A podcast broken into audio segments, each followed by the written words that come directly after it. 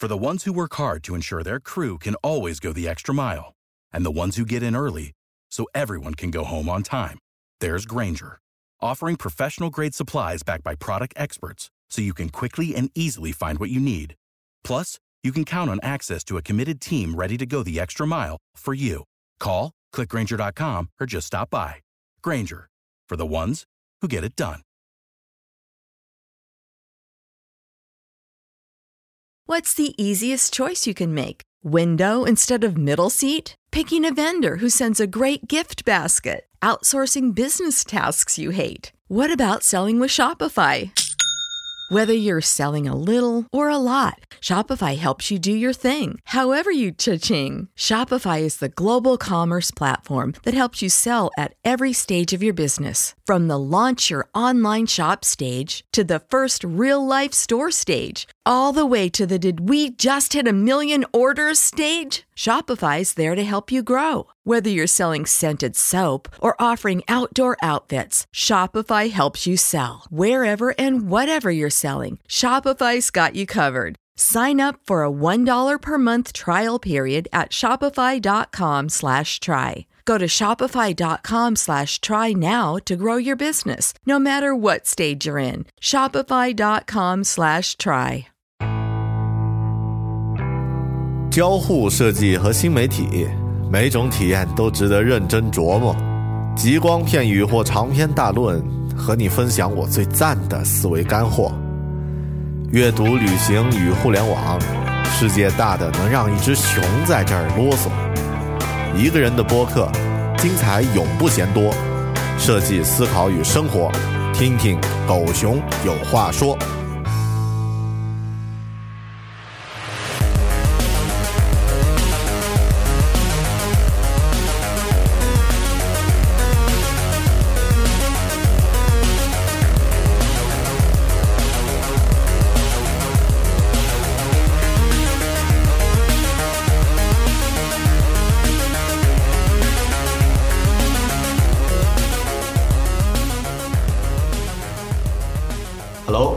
欢迎关注独立脱口秀《狗熊有话说》，我是大狗熊。听过我的音频节目的朋友呢，可能知道大狗熊是一个不折不扣的科幻小说忠实读者。在我小学的时候，当时读了家里一本皱皱巴巴的旧书《飞向人马座》，读完以后呢，我就不可救药地爱上了科幻小说这个类别。我把我所在的那个小城的图书馆里呢，所有和科幻沾点边的小说呢，全部都借着来读完了，甚至包括一本阿西莫夫主编的化学元素书，虽然根本看不懂。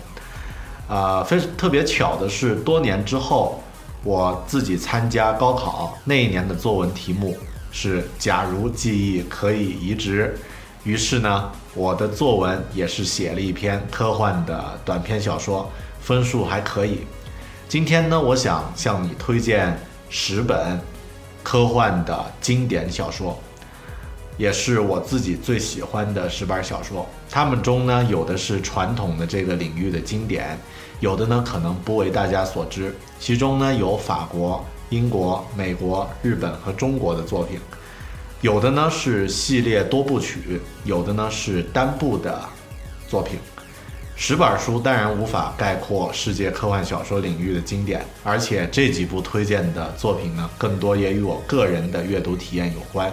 但毫无疑问，这些推荐的小说呢，不但是经典，而且也肯定能够打动你的内心，让你领略人类想象力的伟大的作品。有科幻小说的陪伴，我们不再只是盯着每天的凡尘琐事，而是可以放飞我们的想象力。好的，废话不多说，就让我们开始吧。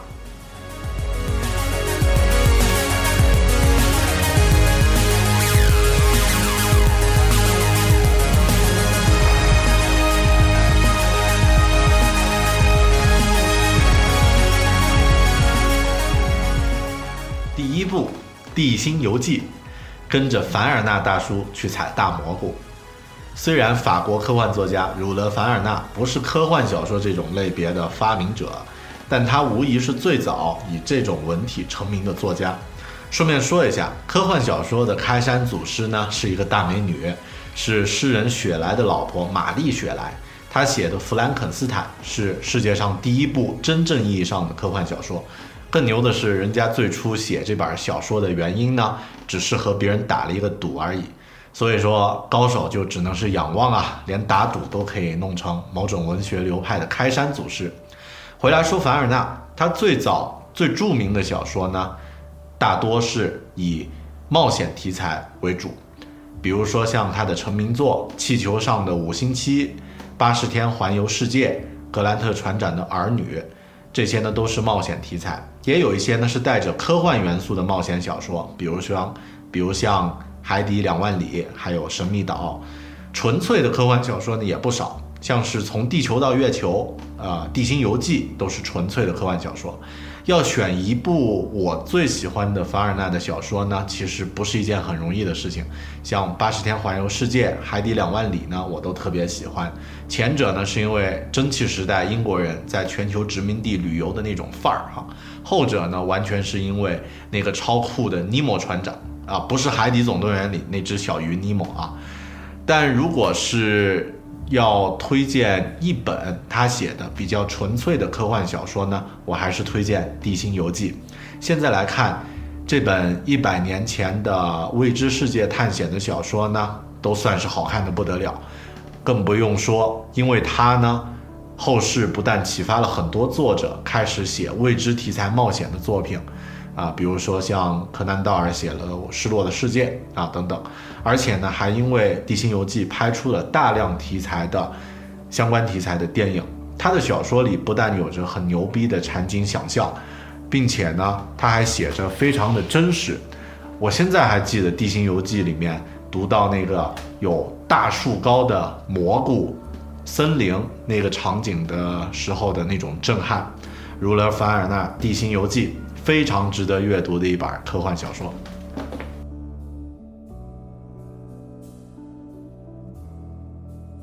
第二部，《时间机器》，穿越流的开山怪。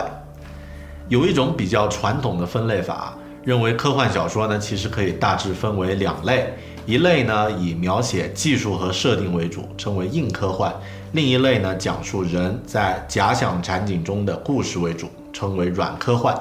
凡尔纳呢，就是硬科幻的教主，而英国的乔治·威尔斯呢，则是软科幻的老大。这种说法虽然比较标签化，但也的确比较容易理解。威尔斯的小说的确不是太注重科学上的真实性和设定的细致，但他的作品呢，在想象力方面更加天马行空，也更关注人与技术的冲突，更有启发性。他的《隐身人》《世界大战》都非常好看。也都被好莱坞改编成商业大片。这里向你推荐的是，我觉得他想象力最灿烂的一部《时间机器》。和凡尔纳只是带着读者跨越空间去地心或者去月球不同，威尔斯呢，直接就带着读者跨越到了现在都无法突破的时间屏障，进行时空旅行。而且人家老人家要玩就玩个大的。一口气就跨越到公元八十万年，公元八零二七零一年啊，这个这个时候的世界上，人类在那个时候呢已经分化成两种，生活在地面上的呆萌派的呆萌派的代表，埃洛伊，啊，是一种这个很可爱、很小、很卡哇伊的，呃，这个智商也不太高的小人儿。还有呢，生活在地下的猛兽派的屌丝代表莫洛克族啊，是那种体型巨大，然后肌肉发达啊，以捕获艾洛伊作为食物的种族。后来所有的穿越题材的作品呢，其实都是在跟着威尔斯大叔在玩了。我自己呢，非常喜欢这本书的最后这几句话，这里念出来呢，和你分享一下吧。对我来说。未来仍然是黑月月的、苍茫的，是一个巨大的未知数。只有偶然的几处被他的难忘故事所照亮。聊以自慰的是，我这里有两朵奇异的白花，已经枯萎发黄、干瘪变脆。它们可以证明，即使在心智和体力消逝的时候，感激之情和相互的温存，仍然活在人类的心中。时间机器。乔治·威尔斯。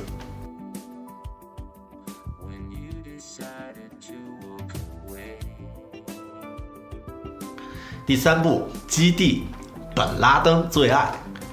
二零零三年，所有的地球人都知道了一个叫做 Al Qaeda 的组织——基地组织。这个恐怖的组织的大 boss，本拉登呢，是一个很有文化的恐怖分子，就是这样才比较恐怖啊。据说他呢，就是因为自己最喜欢的一部科幻小说作品，才把这个牛逼的组织取名叫做“基地”的。这部小说就是美国科幻大师艾萨克·阿西莫夫的《基地》系列。阿西莫夫呢是一个超能写的大师，一辈子写了六百部作品。他作为一个博士、副教授，基本不休息，也基本不出门，是宅男中的宅男。如果宅男要拜一个神的话，你可以拜他了。大名鼎鼎的机器人三定律就是他发明的。根据这个逻辑性极强的规则设定呢，他也写了很多部。经典的作品，《基地》呢是他写的一个系列，包括一九四二年的《基地》，一九四五年的《基地与帝国》，一九四八年的第二《基地》三部曲。后来他还写过相关的前传和后传。这个故事呢发生在 far far away 的未来，人类已经遍布呃二百五十万颗行星，人口呢一千亿，是一个庞大的帝国，正在欣欣向荣。但一个非常偏门的年轻教授哈里谢尔顿啊，对他的名名字叫 Harry Sheldon，和《生活大爆炸》里的谢尔多同名。根据他自创的数学流派叫心理史学呢，推算出这个帝国就要崩溃了。之后人类社会会进入一个非常漫长的黑暗时期，为期三千年。如果建一个基地来保存人类文明的火种的话呢，这个时间可以大大缩短。于是大幕拉开。就像中国人熟悉的三国故事一样，大时代下面各种人物登场，历史呢讲了几千年。这部小说非常的震撼，就我的感受呢，它可以让你读出一种谦卑感和敬畏感。在漫长的历史中，作为个体所处的位置、所往的方向，都是这部小说所涉及的领域。我们后面要说的唯一一本我推荐的中国科幻小说。《三体》系列呢，也深受《基地》系列的影响，而据说阿西莫夫也是因为罗马帝国兴衰的历程得到启发，才开始创作《基地》系列的。所以说，条条大道通罗马呀，《基地》，阿西莫夫。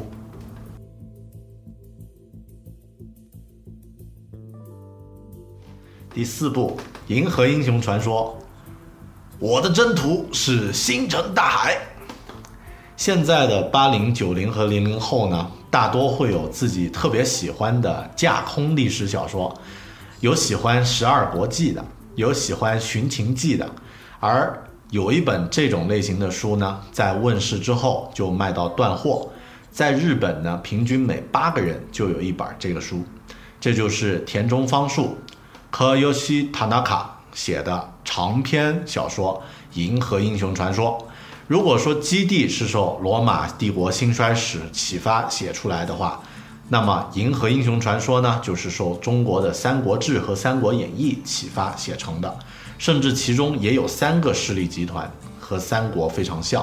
严格来说，这不算是一本真正纯粹的科幻小说，表现科技和未来的部分其实很少，还不如日本的高达系列。但《银河英雄传说》呢，也描写了人类。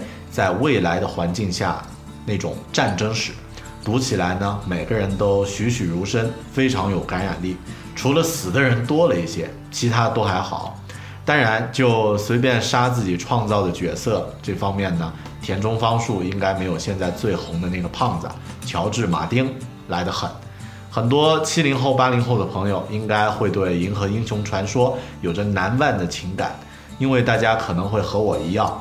是在最有幻想力和最浪漫的高中或是大学时代接触到这本书的。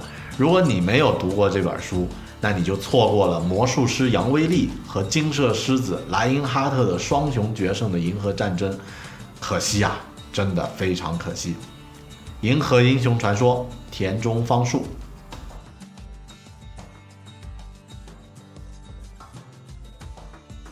第五部。与拉玛相会，外星人全篇都没出场的高冷外星主题经典小说。有句话不知道你听过没？一个德高望重的杰出科学家，如果他说某件事情是可能的，那么他可能是正确的；如果他说某件事是不可能的，那么他也许是非常错误的。还有一句话，任何非常先进的技术，初看都和魔法没有区别。这两句话呢，都是阿瑟·克拉克在他的作品里写呃里面说的。作为一位常住在斯里兰卡的英国人，克拉克在世界科幻史的地位呢是神级的。如果你喜欢严肃的看文艺电影，那么你一定知道大导演斯坦利·库布里克吧？你也应该知道库布里克有名的作品《二零零一太空漫游》吧？这部经典作品的原著小说呢，就是克拉克写的。哦，对了。因为在科幻小说领域的成就呀，克拉克不但得过一票各种各样的奖，还被英国女王授予了勋爵爵位。九四年的时候呢，他还被提名诺贝尔和平奖。与拉玛相会是我在高中时读的一本克拉克的作品，给当时的我幼小心灵呢留下了巨大的冲击。故事呢讲的是在不远的未来，一艘相当高冷的。外星探测器拉玛来到了太阳系，人类派探险队呢前往去探测，没发现任何智慧生物，但是里面所有的东西呢都不可能是天然的，都表现出智慧生命的存在迹象。最终呢，拉玛离开了太阳系，而人类呢就像是一个捡到 iPad 的猴子一样，还没搞清楚状况就被迫离开了。这个高级文明不和我们玩的故事呢，很值得现代人去看，很值得现在我们每一个被生活弄得浮躁无比，感觉天是老大，我是老二，所以我很屌的这个现代人呢去读一读。与拉玛相会，阿瑟·克拉克。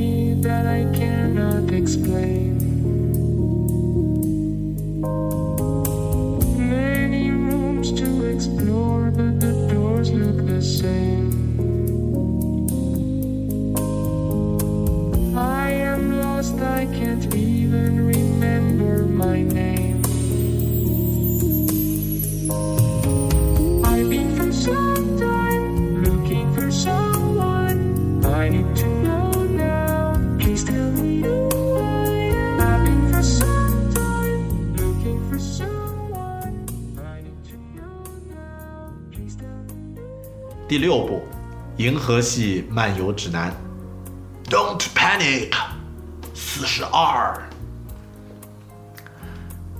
同样是英国科幻作家道格拉斯·亚当斯的风格呢，就和克拉克完全不同。如果说克拉克走的是上帝视角的高冷风格，亚当斯就是走的逗逼风格。他的代表作呢，就是这一部《银河英雄》《银河系漫游指南》。因为某种丑到爆炸的外星族群要修一条超空间通道，地球呢就被外星拆迁队没有通知的情况下给爆炸了。只有一个主角英国人阿瑟·邓特和几个其他的，呃，他的伙伴呢活了下来。然后呢，他和他真正的逗逼伙伴福特船长就拿着。啊，一条宇宙旅行必备的毛巾，还有一本《银河系漫游指南》，开始了银河冒险。那本书指导着穿越者呢如何在银河系安全的旅行，但基本上的建议就两个字：别慌，Don't panic。哎呀，光是讲这个故事，我就觉得讲得好欢乐啊！书里塞满了各式各样的英式幽默，而且有的奇葩式的想象力，比如说像宇宙飞船里的空间转换器会把人呢变成一只茶壶之类的。这本书在西方影响了几代读者，大家对书里的台词引用和我们当年疯狂引用《大话西游》的场面是一样一样的。另外呢，如果你去搜索引擎里去搜。The ultimate answer of life, the universe and everything，就是生命、宇宙及一切的终极答案，你就会得到一个神秘的数字四十二。以后和科幻迷接头的时候呢，就可以用这个暗号了。银河系漫游指南道格拉斯·亚当斯。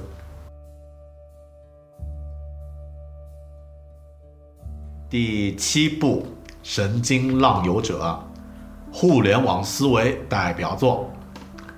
大家都知道，乔治·奥威尔有一部非常经典的科幻小说，名字叫做《一九八四》。当然，后来乔布斯也在一九八四年弄出了一部同样经典的广告片《一九八四》。而在一九八四年呢，有一部更加经典的科幻小说《神经浪游者》问世了。这部书呢，有几个牛逼的地方。第一呢，它同时得了雨果奖、星云奖和菲利普·迪克三个科幻小说的大奖，目前呢还只有它独一份。第二呢，这个作者威廉·吉布森用一台普通的打字机写的《神经浪游者》这本小说呢，却准确地预言了之后二十世纪九十年代出现的互联网，我们现在每个人都身处其中的互联网，准确的预言了。另外呢，他还创造了赛博空间 （cyberspace） 这个词，成为了赛博朋克 （cyberpunk） 科幻流派的开山怪。神经浪游者的故事稍微有点复杂，我就不在这儿给大家剧透了。但如果你看过《黑客帝国》，还有日本动画片《攻壳机动队》，那么你应该可以猜到神经浪游者的风格，只是你肯定猜不到这个故事的结局。神经浪游者。威廉·吉布森。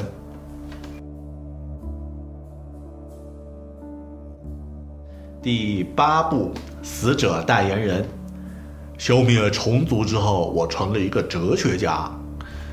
如果说现在还活着并且长得很帅的国外科幻作家里面有谁可以让我成为他的脑残粉的话呢？那么一定是奥森·斯卡特·卡德。啊，这句话说的好绕口啊！前段时间上映的科幻电影《安德的游戏》呢，是安德系列的第一部。故事大家可能都知道了，天才少年玩游戏拯救地球嘛。电影里的安德很酷，小说里的安德呢更是拿破仑范儿十足，充满个人魅力。而这部系列的第二部小说《死者代言人》呢，应该知道的人不太多，所以呢就重点推荐一下。死者代言人主题呢，包含了不同文明的冲撞、和解和交融，相当深刻。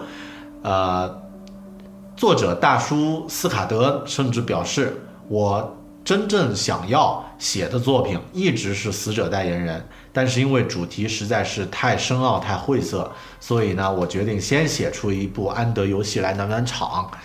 当然，安德的游戏也是雨果奖和星云奖两个奖都拿圆的。啊，作品，并且还拍了大片，哎呀，暖场都可以成为经典，好吧？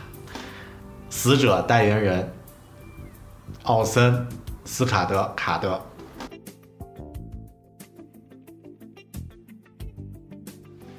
第九部献给阿尔吉农的花，可以把人读哭的科幻小说。狗熊其他推荐的科幻小说呢？说，呃，不是上天入地，就是穿梭时空，不消灭个把外星种族，你都不好意思和别人打招呼。但这一部推荐的作品《献给阿尔吉农的花》呢，则完全不同。他关注的是个人的内心世界，而他感动人的呢，也恰恰是这一点。作者丹尼尔·凯斯主修心理学，做过编辑和老师，对人心的深刻观察呢，让他写出了这本另类的科幻小说。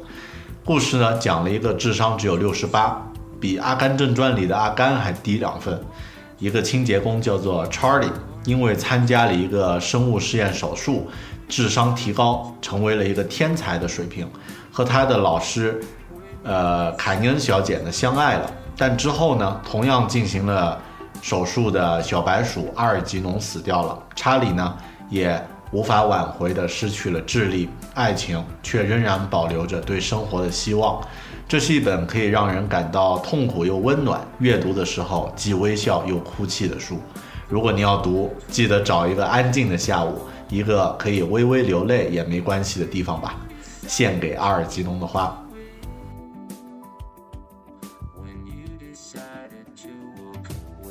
第十部《三体》。给时光与生命，给岁月以文明，终于到了最后一部推荐的作品了。作为压轴的科幻小说推荐，虽然还有海因莱因、菲利普·迪克这些大师的作品没有介绍，但我一定要把压轴的位置留给咱们中国人的作品《三体》。《三体》呢是中国科幻作家刘慈欣的作品，其实包含了三部小说，分别是《三体》《黑暗森林》和《死神永生》。一般的科幻小说里，能有一两个精心设置的设定或是技术概念作为卖点，就已经很不错了。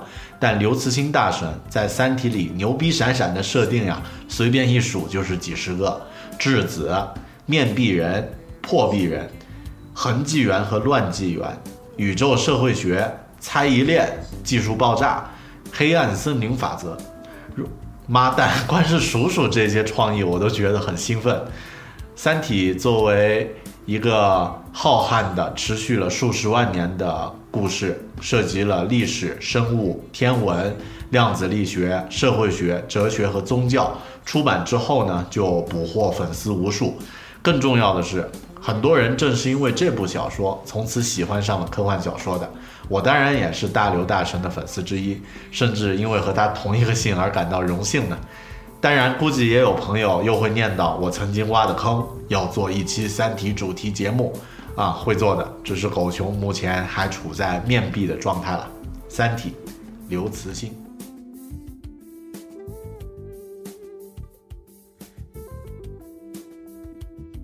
好了。这就是我要向你推荐的十部优秀科幻小说。科幻小说的领域，优秀的作品浩如烟海。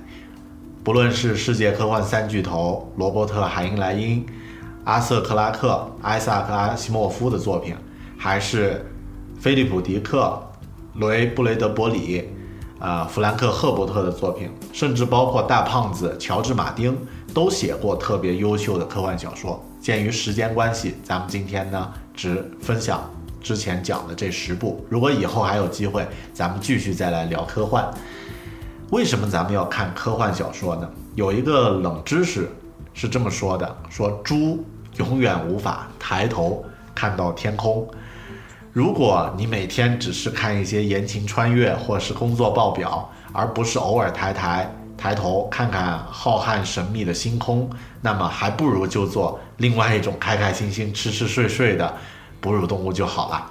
偶尔读一读科幻小说，可以让你在盯着地面上的琐事之余呢，也可以仰望一下星空，思考一下自己在地球这个从太空中看到的一枚小石子上可以有的卑微或者是伟大的生活。这就是科幻小说之所以存在的伟大意义。谢谢关注这期《狗熊有话说》，记得关注我的微信公众号“狗熊有话说”和新浪微博的 ID i 大狗熊，祝你繁荣昌盛，再见。